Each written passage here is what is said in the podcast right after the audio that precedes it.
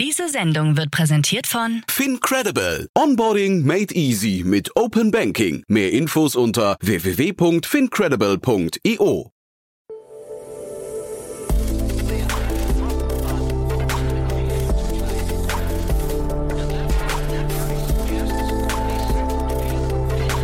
Startup Insider Daily. Investments und Exits. Einen wunderschönen guten Morgen und herzlich willkommen zu Startup Insider Daily. Mein Name ist Jan Thomas und ja, ihr hört Investments und Exits, unser Format, in dem wir hier jeden Tag ja die wichtigsten Investorinnen und Investoren aus Deutschland begrüßen, die mit uns spannende Finanzierungsrunden besprechen oder spannende Exits, wie es der Name schon sagt. Und heute bei uns zu Gast ist Paula Hübner. Sie ist von La Familia, war hier ja schon wirklich oft zu Gast und hat heute ein ganz tolles Thema mitgebracht, muss ich sagen. Ein bisschen anknüpfend an die letzten Gespräche mit Enrico Mellis von Lakestar, denn da ging es auch schon um die Investitionsstrategie von OpenAI. Da tut sich gerade wirklich viel. OpenAI hat gerade sein nächstes Investment verkündet in ein Unternehmen, das nennt sich Speak. Das ist eine Plattform zum Erlernen von der englischen Sprache und zwar KI gestützt. Super spannend, super erfolgreich und auch die Finanzierungsrunde hat es in sich. Insgesamt 27 Millionen Dollar wurden investiert im Rahmen einer Series B. Ein spannendes Thema, aber wir haben natürlich auch ein bisschen rausgezoomt, haben nochmal so insgesamt über OpenAI gesprochen. Wirklich extrem cool. Deswegen freut euch mit mir auf Paula Hübner von La Familia. Werbung. Hi, hier ist Nina, Content Managerin bei Startup Insider. Suchst du deine nächste große berufliche Herausforderung? Dann melde dich bei uns. Wir suchen aktiv nach neuen Teammitgliedern, die Startup Insider zum führenden Informationsmedium der deutschsprachigen Startup-Szene machen wollen. Aktuell suchen wir Sales Manager, Customer Success Manager, Finanzmanager sowie Werkstudenten in den Bereichen Sales, Product und Content. Aber auch wenn keine passende Stelle dabei ist, melde dich trotzdem bei uns. Wir suchen immer nach leidenschaftlichen Menschen, die mit Startup Insider Großes bewegen wollen. Also, um mehr zu erfahren und dich zu bewerben, geh jetzt ganz einfach auf startupinsider.de/slash insider. Startup Insider Daily. Investments und Exits. Ja, sehr schön. Paula Hübner ist wieder hier von La Familia. Hallo Paula. Hallo Jan, freut mich da zu sein. Freue mich sehr, dass wir sprechen. Ähm, ja, ein großartiges Thema hast du mitgebracht. Ähm, wir haben gerade im Vorfeld schon gesagt, wir gucken jetzt mal so ein bisschen in die Zukunft, also glaube ich, die Faszination Gegenwart und Zukunft. Aber bevor wir damit loslegen, ein paar Sätze zu euch, oder? Ja, sehr gerne. Also La Familia, äh, wie immer, klassischer Frühphasenfonds. Wir investieren in der Pre-Seed und Seed in B2B-Tech-Unternehmen, äh, vor allem die, die etablierte Industrien disruptieren oder äh, enablen und haben auch ähm, äh, ein paar Investments äh, gemacht, die schon größer sind, wie Forto, Personio oder Deal äh, in Europa und den USA und viele, viele noch frühphasigere, sehr spannende Unternehmen im Portfolio. Also freuen uns von jedem Gründer zu hören, der im, im B2B-Tech-Bereich unterwegs ist. Und seid ihr denn Thesen getrieben? Also vielleicht damit für die, Brücke auch gleich zu äh, dem Thema von heute, eure These zu AI? Ja, auf jeden Fall. Ähm, wir äh, haben verschiedene Thesen zu AI. Manche von denen kann ich gerne gleich mal anreißen. Ähm, und wir, wir haben da auch schon einige Investments gemacht im, im, sagen wir, im Machine Learning Bereich und ähm, sowohl irgendwie Sachen, die wirklich Machine Learning First sind, aber auch ähm, einfach verschiedene vertikalisierte An Anwendungsbereiche weil es ja im Bereich, der, also es passiert ja gerade wirklich unglaublich viel und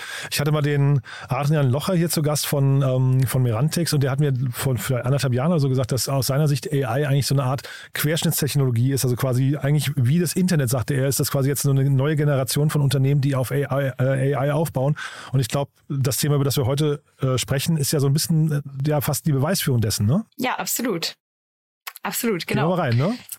Ja, sehr gerne. Dann können wir das mal ein bisschen auseinandernehmen. Ja, genau. Wir sprechen, äh, ich habe ja hier mit Enrico Mendes schon mal drüber gesprochen, die Investments von OpenAI, da gab es ein neues und das ist wirklich auch sehr spannend, ne? Ja, genau.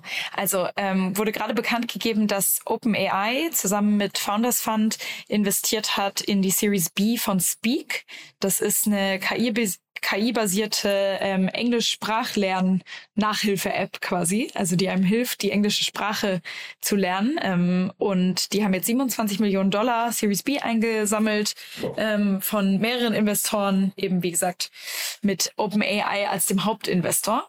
Und der Ansatz, den die nehmen, ist sozusagen zu sagen, naja, also die typischen Sprachlern-Apps, die man so kennt, die fokussieren sich halt eher so auf wenn man gerade erst anfängt, eine Sprache zu lernen, ähm, irgendwie Vokabular nahezubringen oder ein gewisse Sätze nachsprechen zu lassen, ähm, können aber meistens nur nur sehr bedingt helfen, wirklich in so einen ähm, natürlichen Dialog mit einem Muttersprachler wie mit so einem echten äh, Human-Nachhilfelehrer zu kommen. Und genau da setzt Speak eben an. Also die äh, haben so eine Art virtuellen Nachhilfelehrer, mit dem man sich einfach ganz normal auf Englisch unterhalten kann und der dann äh, in Echtzeit quasi Feedback gibt auf Grammatik, Aussprache, Vokabular und sagt, ah nee, das war jetzt gerade falsch ausgesprochen und vor dem es einem dann auch nicht unangenehm sein muss, weil das ist ja eh eine KI und äh, da kann man dann einfach mal so dahin äh, reden, w würde mir persönlich total zusagen.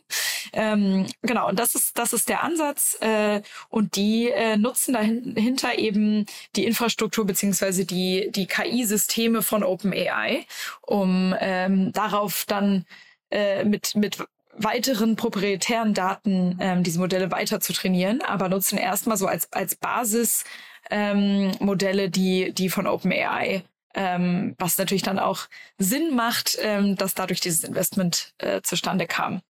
Und vielleicht zur Usage noch kurz was. Also die, ähm, ich konnte ein bisschen was finden darüber, dass diese App eben sich hoher Beliebtheit erfreut. Also irgendwie 15 Millionen Lessons annually started, äh, wurde da reported, 100.000 Active Subscribers ähm, und äh, Double-Digit Million, also also äh, zweistellig Millionen äh, Recurring Revenue gerade. Also äh, scheint auf jeden Fall sehr, sehr gut anzulaufen. Das sind tolle Zahlen, ne? muss man schon sagen. Ja, ja auf jeden ja, Fall. Ja. Vor allem für eine Consumer-App natürlich, wobei ich nicht genau weiß, ob die auch B2B vertreiben. Ähm, das, das, das war für mich noch nicht äh, der, der Hauptaugenmerk, sondern eher die Technologie. Mhm. Ich finde es so, so spannend zu sehen, dass ähm, KI ja wirklich, ist, haben ja viele auch prognostiziert, aber so nach und nach einzelne Berufsfelder irgendwie gefährdet zumindest oder verändert. Und jetzt hier Nachhilfelehre zum Beispiel hatte ich mal null auf dem Schirm, muss ich ganz ehrlich sagen. Das war, war wirklich nicht, wo ich gedacht habe, dass man, das, das wäre ein Bereich, hätte ich gesagt, der ist relativ sicher, weil du da eigentlich immer menschliche, ähm, was ich, eine menschliche Bezugsperson haben möchtest. Aber zeigt hier eigentlich, dass man dann vielleicht doch so einen einzelnen Baustein wieder rausnehmen kann, kann sagen, nee, da ist eine KI zum Beispiel wieder besser, ne, in bestimmten Bereichen. Ja, ich meine, äh, bei sowas ganz grundsätzlich ist natürlich auch immer die Frage, also ersetzt, äh, äh, wen adressiert man? Adressiert man Leute, die wirklich gerade einen Nachhilfelehrer haben, um ihr Englisch zu verbessern? Also die schon, das sind ja meistens nicht die Anfänger, sondern die Leute, die schon irgendwie was können. Ähm, sitzen die jetzt gerade alle bei einem Nachhilfelehrer und denken sich dann, oh, äh, Speak ist eigentlich die bessere Alternative, würde ich nicht unbedingt sagen. Ich könnte mir gut vorstellen, dass Speak eher so den Teil des Marktes adressiert, der vielleicht ganz okay Englisch spricht, aber äh, vielleicht zum Beispiel finanziell sich es gar nicht leisten kann jetzt oder zeitlich auch nicht leisten kann, ähm, zur irgendwie fein, zur Feinjustierung ihres Englischs zu einem Lehrer zu rennen, sondern die sagen, hey, ich kann hier in einem safe Environment, während ich unterwegs bin, ein bisschen an meinem Englisch äh, feilen und kreieren da eher einen neuen Markt und holen einfach Leute in irgendwie noch ein besseres Sprachverständnis rein. Könnte ich mir gut vorstellen, dass man da eher eher andere äh, Segmente bespielt. Mhm. Ich hatte geschaut und versucht rauszubekommen, was die App kostet, ist mir nicht gelungen. Ähm, ich weiß nicht, hast du da eine Ahnung, in welcher Größenordnung sich sowas bewegt? Nee, ehrlich gesagt nicht, aber ich habe auf jeden Fall in meiner Recherche mir gedacht, ich möchte das auch auf jeden Fall austesten. Das klingt irgendwie total cool. Total. Das müssen wir vielleicht nochmal nachtragen oder, oder hier gleich mal parallel schauen. Und äh, ist denn jetzt OpenAI eigentlich für die VC-Landschaft ähm, gefährlich? Ist das ein, äh, ist das, weil das ist ja auch relativ neu, dass quasi so ein Infrastrukturunternehmen sich einen Fonds aufbaut und dann in so, so spannende Startups investiert. Ähm, ist ja jetzt nicht, nicht total branchenüblich, ne? Ja, das ist, ähm, also klar, ich meine, äh, kann natürlich passieren, dass solche ähm, Fonds dann oft irgendwie in den, in den kompetitiven Runden auftauchen würden. Ich würde jetzt fast in, in dem Fall fast OpenAI wie so einen strategischen Investor äh, fast schon sehen. Ähm, scheinen ja auch hier neben, neben Founders Fund mit denen gemeinsam zu in investiert zu haben, weil die natürlich, also als der Infrastrukturprovider, ähm, der, der sein eigenes Ökosystem halt stärken möchte, ähm, da wirklich auch, also sehr krassen ähm, eine Befeuerung fast schon dem, dem Modell geben kann, ähm, wie eben Stratege das auch könnte. Aber äh, ich bin total gespannt, wie sich das entwickelt, weil das hat ja auch so natürlich seine Risiken. Also ähm, immer wenn man wie, wie so eine Art strategischen Investor dahinter hat, ähm, kann sich da auch eine gewisse Abhängigkeit äh, ergeben. Ähm, ich glaube, das, das muss man erst noch sehen. Das sind ja auch erst die ersten Investments von OpenAI. Aber ähm, so weit sind die natürlich auch, ist OpenAI einfach auch, was diese äh, Language-Modelle angeht, wirklich am weitesten fortgeschritten und, und die Technologie zu nutzen, macht halt für viele dieser, sagen wir mal, Applikationen, ähm, die auf den Modellen laufen, einfach auch viel Sinn momentan. Total. Wir hatten ja jetzt gerade gestern hier die, äh, das Announcement der Finanzierungsrunde von, von DeepL aus Köln, ne? das, das jüngste Unicorn in Deutschland. Und da habe ich, als ich jetzt hier heute gesehen habe, diese, diese App äh, Speak, habe ich gedacht, ob die beiden sich mal irgendwann treffen könnten. Ja, ob das ein, also ein Problem wird mal für einen von den beiden. Weil eigentlich hätte diese App ja auch theoretisch ein, ein hm. DeepL-Thema sein können. Ja, absolut. Also ich glaube, jetzt ist es wahrscheinlich noch irgendwie komplementär und, und nebeneinander, aber äh, klar, auf jeden Fall sind ja irgendwie äh, beide im Space von Übersetzung und, und Sprach, äh, ja, Sprachvermittlung quasi unterwegs. Also ähm, finde ich auch spannend ähm, zu sehen, wie sich, wie sich das da entwickeln wird. Ähm, ich, ich kann ja gerne mal ähm, noch mal was zu OpenAI sagen ähm, und einfach nur mal so, äh, wo die eigentlich herkommen und, und ähm, warum das für die auch so viel Sinn macht, da zu investieren. Also äh, OpenAI ist an sich ähm, eine Firma, die sich auf Forschung und Entwicklung für KI, also für Artificial Intelligence, ähm, spezialisiert hat. Ähm, und die haben eben Folgendes gemacht. Also ähm, es gibt ja verschiedene ähm, Neural Nets, also ähm, die äh, von verschiedenen Unis und so weiter ähm, herausgebracht werden. Und ähm, Transformers ist dabei eine, ein Neural Net, ähm, was von Google veröffentlicht wurde äh, vor einigen Jahren. Also das war dann sozusagen für alle zugänglich. Ähm, und OpenAI hat sich dann dieses Neural Net damals quasi geschnappt, was einfach öffentlich ähm, äh, quasi ja zugänglich allen war und hat diese ähm, dieses Net dann trainiert mit eigentlich allem Text des Internets, was frei zugänglich äh, ist. Und warum ist das jetzt irgendwie äh, allein schon krass? Ähm, weil die hatten einfach wahnsinnig viel Funding, unter anderem ja auch äh, große Summen von Microsoft ähm, und konnten dadurch sich überhaupt mal leisten, ähm, die Gra Grafikkarten ähm, äh, laufen zu lassen, ähm, um diese ganzen Modelle zu trainieren mit mit diesen eben massiven Datenmengen ähm, aus dem aus dem ganzen Internet und haben sich dazu eben mit dem Funding auch irgendwie das Top-Team und und ganz starke Engineers äh, zusammengeholt, um eben einfach die Grundlage ähm, für für eigentlich jegliche ähm, Language- oder textbasierte ähm, KI-Modelle aufzubauen. Und ähm, jetzt äh, sind bei denen so ähm, bestimmte irgendwie Blockbuster rausgekommen. Also GPT-3 ist irgendwie ähm, der eine, also ähm, äh, DALI als System ähm, das zweite und das entwickeln die jetzt sozusagen einfach als Research-Firma immer weiter und sind ähm, und bieten das sozusagen über eine API an. Also kann sich dann so können sich dann obendrauf sozusagen Applikationen oder einfach Startups setzen an diese API andocken und sagen, okay, vielen Dank, ähm, äh, liebe OpenAI, für das Grundmodell und ich nehme das jetzt und nehme dann zum Beispiel meine propri proprietären Daten ähm, oder irgendwie spezifische Daten für meinen äh, Sektor und trainiere diese Modelle weiter und mache da dadurch sozusagen wie so eine Art Feinjustierung auf meinen Use Case. Ähm, und das äh, machen eben auch viele, viele Companies, ähm, sehr, sehr erfolgreich. Also Jasper war ja zum Beispiel auch ähm, ein, ein Case, der super erfolgreich war vor kurzem und eben jetzt auch einige derer, in die OpenAI dann auch selber investiert hat. Also ihr habt ja, glaube ich, hier im, im Podcast auch schon drüber gesprochen, über äh, Descript und Mem.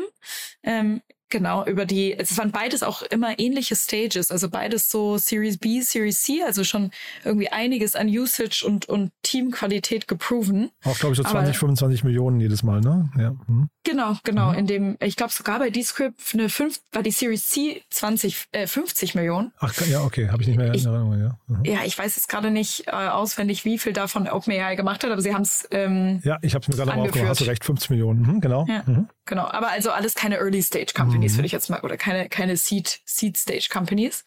Aber ähm, was ich einfach daran total interessant finde, ist einfach, also OpenAI hat quasi nicht den Anspruch, jetzt aktuell noch, wir wissen ja nicht, was da in der Zukunft noch passiert, aber aktuell nicht den Anspruch, diese ganzen einzelnen Applikationen und Anwendungsfälle abzudecken, sondern sie sagen halt, okay, wir gucken uns an, äh, können wahrscheinlich auch anhand der API-Calls sehen, welche ähm, Companies nutzen denn gerade unsere, unsere Modelle eigentlich am intensivsten oder am erfolgreichsten und können dann sagen, so, okay, das ist jetzt irgendwie Speak, scheint der Renner zu sein im Bereich äh, English Language Learning.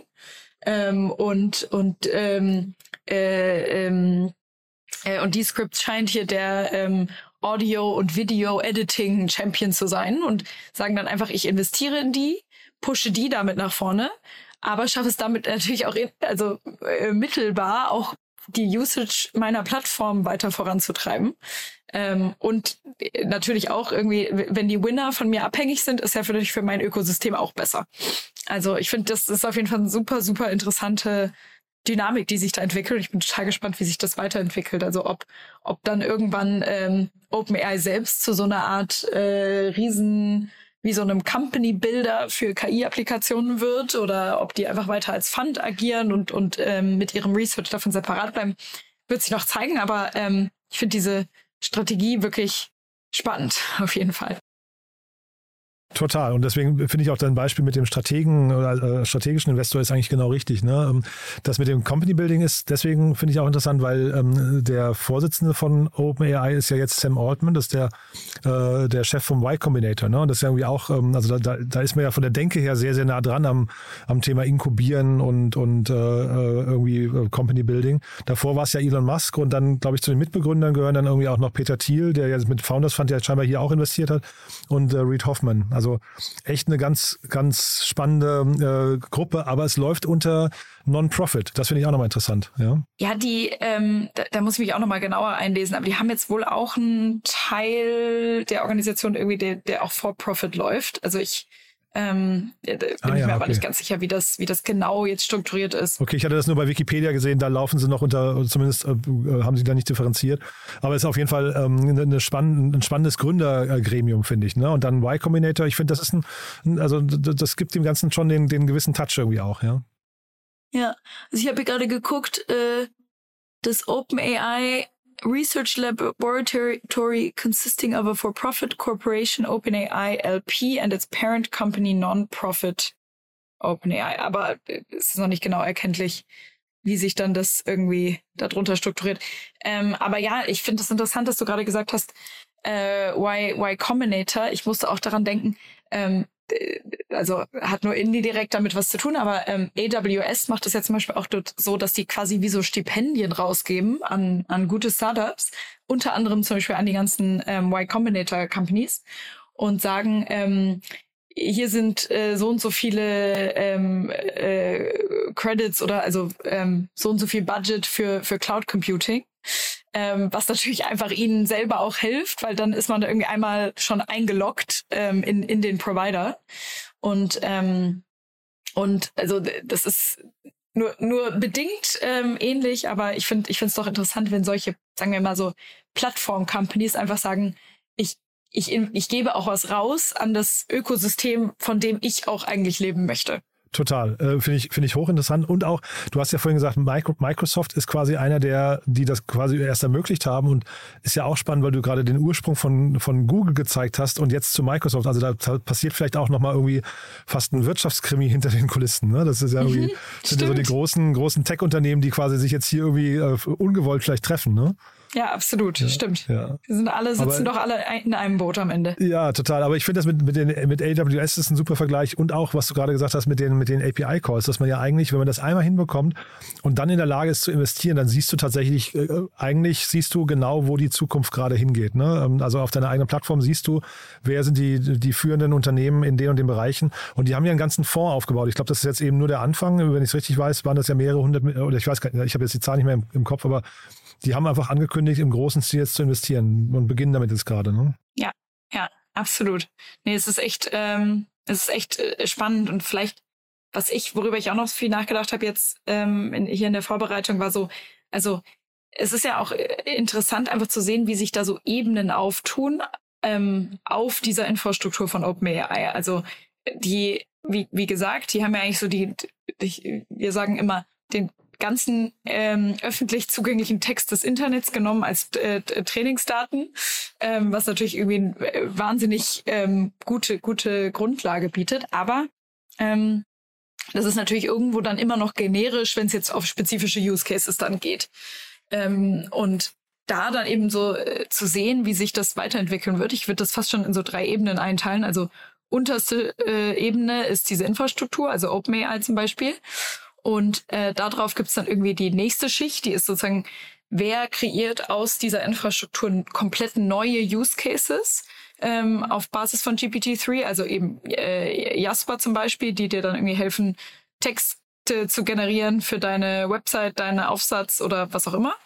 Ähm, und äh, oder Speak zeigt dir ähm, eine komplett neue Art, eine Sprache zu lernen, nämlich mit der KI in eine Unterhaltung zu gehen. Oder auch Descript zeigt dir irgendwie eine komplett neue Art, äh, Video und, und Audio zu, ähm, zu editieren. Also sozusagen wirklich so ein, bringen dir eigentlich eine komplett neue Art zu arbeiten bei. Und dann ähm, gibt da oben drauf für mich eigentlich noch so eine dritte Schicht, ähm, wo äh, es dann so um existierende Applikationen gibt, die ich irgendwie verbessere. Also weiß ich nicht, könnte dann sein, ähm, äh, Zendesk hat dann jetzt ein äh, GPT-3-basiertes äh, Feature, was mir hilft, ähm, die Customer-Anfragen besser zusammenzufassen zu, und zu priorisieren aha, oder so. Aha. Also ist dann sozusagen sehr, sehr spezifisch und da gibt's dann wahrscheinlich noch hunderte Anwendungsfälle. Also ähm, irgendwie im Legal Tech Bereich, im, wie gesagt, gerade Customer Support Bereich, im Health Bereich und eigentlich überall, wo die Daten, ähm, die verarbeitet werden, nochmal spezifischer sind, als was sozusagen das generelle Internet hat und proprietär sind, also wo die dann äh, nicht, wo dann nicht jeder drauf zugreifen kann. Das sind eigentlich die interessanten Anwendungsfälle, quasi die diese Modelle weiter zu trainieren. Ähm, die bei OpenAI noch generisch sind. Also ich glaube, da wird sich noch wahnsinnig viel tun und in jedem einzelnen Vertical, glaube ich, gibt es so das Potenzial, dass da eine riesige, riesige einzelne Companies draus werden. Aber dann im Prinzip eigentlich so eine, fast so eine API-Plattform, ne, hinterher, die dann, die sich überall reindockt und dann vielleicht eben per Use Case dann irgendwie oder per, per, per also irgendwie so in, in tausender Nutzungspaketen oder sowas dann einfach abrechnen, ne? Das kann man ja sich so wie so ein Zapier eigentlich, kann man sich das fast vorstellen vielleicht, ne? Mhm, ja. ja, ja, genau. Ja. Also eine spannende Richtung, ja. Ähm, ich hatte neulich mit dem, vielleicht nochmal da deine Meinung dazu, ich hatte mit dem Niklas Raberg neulich äh, von Capnemic äh, hier gesprochen, da hatten wir über Surf gesprochen. Das ist ein Unternehmen, das in LinkedIn äh, sich integriert und ähm, äh, so ein CRM, also so ein Sales, Sales Enabling Tool ist, äh, was dann CRM mit LinkedIn connected. Ähm, da hatte gerade äh, TS Ventures investiert und ähm, da hatte ich ihm gesagt, ich bin so ein bisschen skeptisch bei solchen Tools dahingehend. Ähm, du kennst ja wahrscheinlich noch äh, Farmville, also Synga. Ähm, die dann ja eben total abhängig waren, weil sie auf Facebook ähm, quasi, ähm, also eigentlich nur auf, also auf quasi auf Goodwill von Facebook äh, existieren konnten. Also hätte jetzt eigentlich Mark Zuckerberg irgendwann gesagt, wir machen keine Social, Social Games mehr auf der Plattform, ist so ein Unternehmen sofort wieder quasi gefährdet. Ist das bei, dem, bei der API-Infrastruktur von OpenAI vielleicht auch mal irgendwann so, dass du eigentlich quasi deine Party in einer fremden Bar, in einer fremden Bar äh, feierst?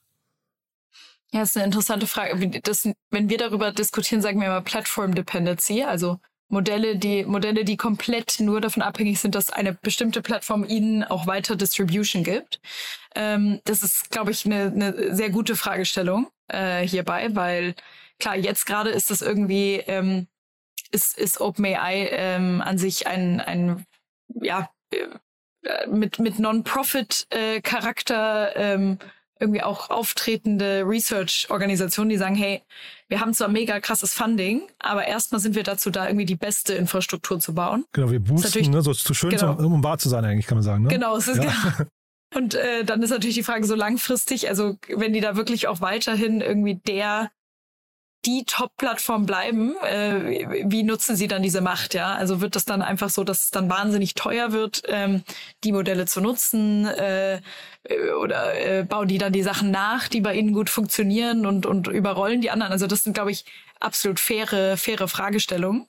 Ähm, und ich, ich müsste mal, also eigentlich wäre es nochmal für eine andere Podcast-Folge äh, gut, äh, nochmal richtig sich reinzulesen, so ja. wie vielleicht auch die Governance funktioniert von OpenAI. Ja. ja. Also ob das vielleicht so aufgesetzt wurde, ähm, dass, dass sowas kein Risiko darstellt. Aber ich finde es grundsätzlich von der, von der Machtdynamik auf jeden Fall eine, eine gute Frage. Mhm. Ja, ich glaube, bei Amazon hat vorher auch keiner gedacht, dass sie irgendwann die ganzen Bestseller einfach kopieren und, und, und selbst auf den Marktplatz schmeißen. Also ich das, ne, da manchmal, manchmal Gier schlägt Hirn und äh, vielleicht ähm, und, und vielleicht, also in beide Richtungen, ne? Also ähm, das, das kann schon sein, man stellt sich selbst ein Bein, wenn man sich in so eine Abhängigkeit gibt, äh, begibt, ne? Ja, und die Frage ist dann auch eigentlich so, weil immer die, eigentlich ist dann immer die Frage die, der, der Alternative.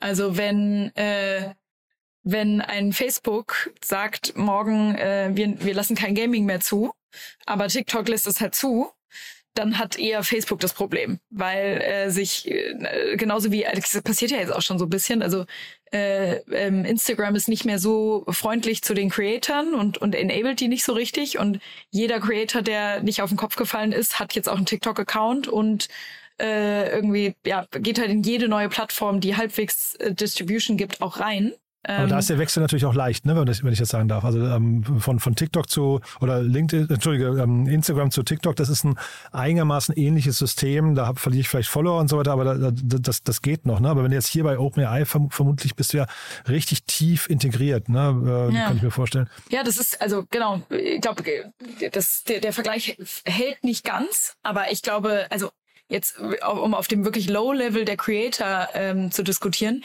natürlich, also für eine Caro Dauer, die vielleicht bis, also die hat jetzt auch auf jeden Fall TikTok, aber wenn sie es jetzt noch nicht hätte und die hat halt irgendwie den größten Account in Deutschland, wo ihr komplette, ihr komplettes Einkommen drüber läuft, dann ist wahrscheinlich das Switching auch nicht morgen passiert.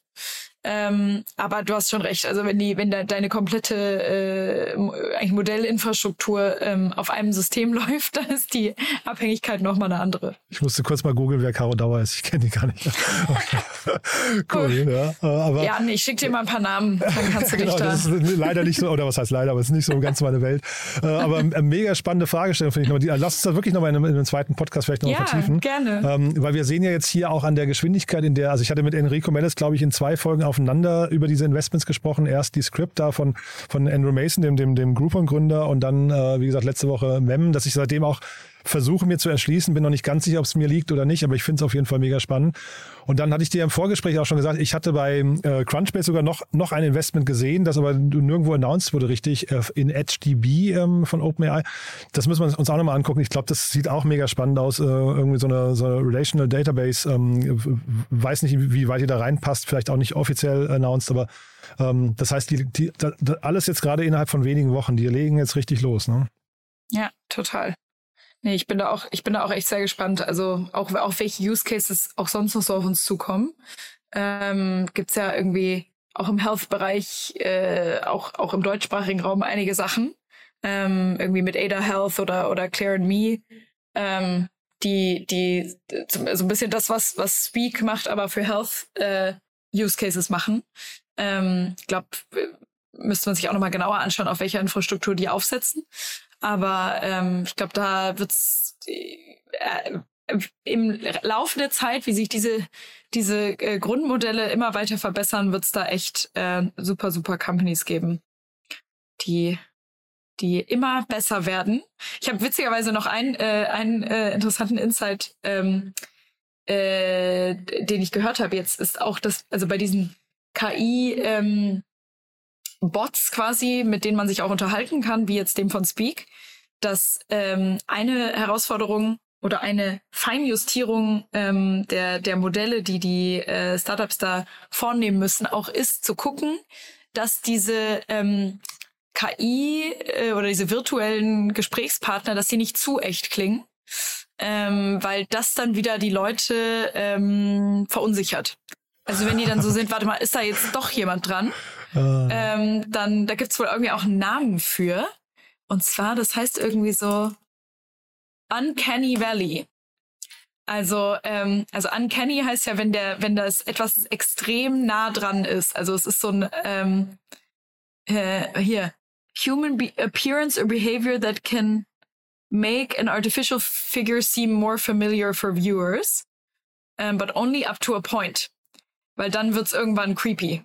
Und das ist sozusagen dann die, die ähm, Anpassung, die die Startups machen müssen ähm, auf der Grund, äh, sozusagen auf dem Grundmodell. Dass sie gucken, dass man wieder klar weiß, ich rede aber dann doch mit einem Bot. Faszinierend. Ja. das ist echt ganz interessant. Nee, weil es gibt ja jetzt sehr viele auch, ne, wir reden jetzt dann, wir gehen wir so langsam in den Bereich äh, Fake Voice oder Fake äh, ähm, äh, Videos. Ne?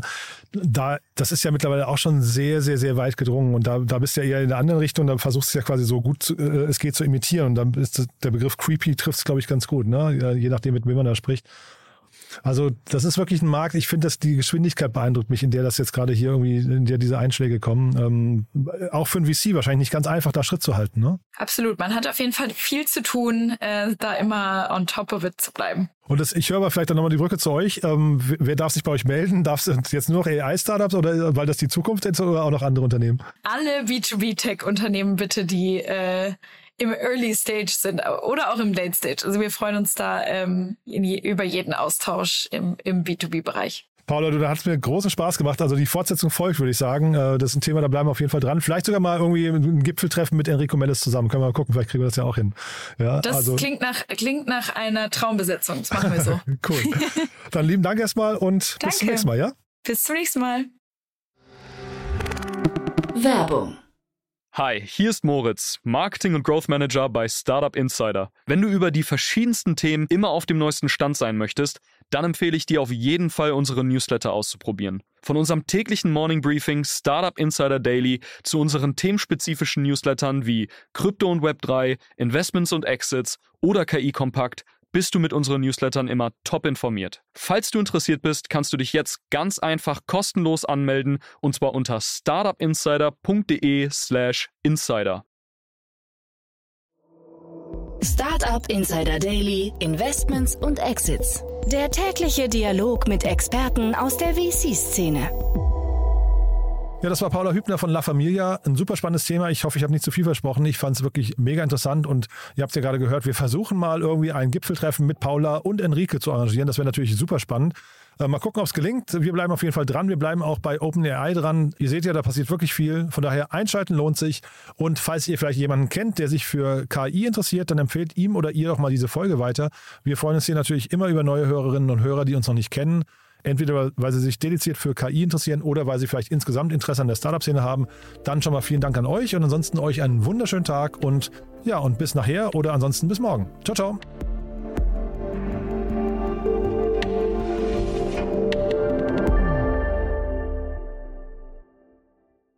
Diese Sendung wurde präsentiert von Fincredible. Onboarding made easy mit Open Banking. Mehr Infos unter www.fincredible.io.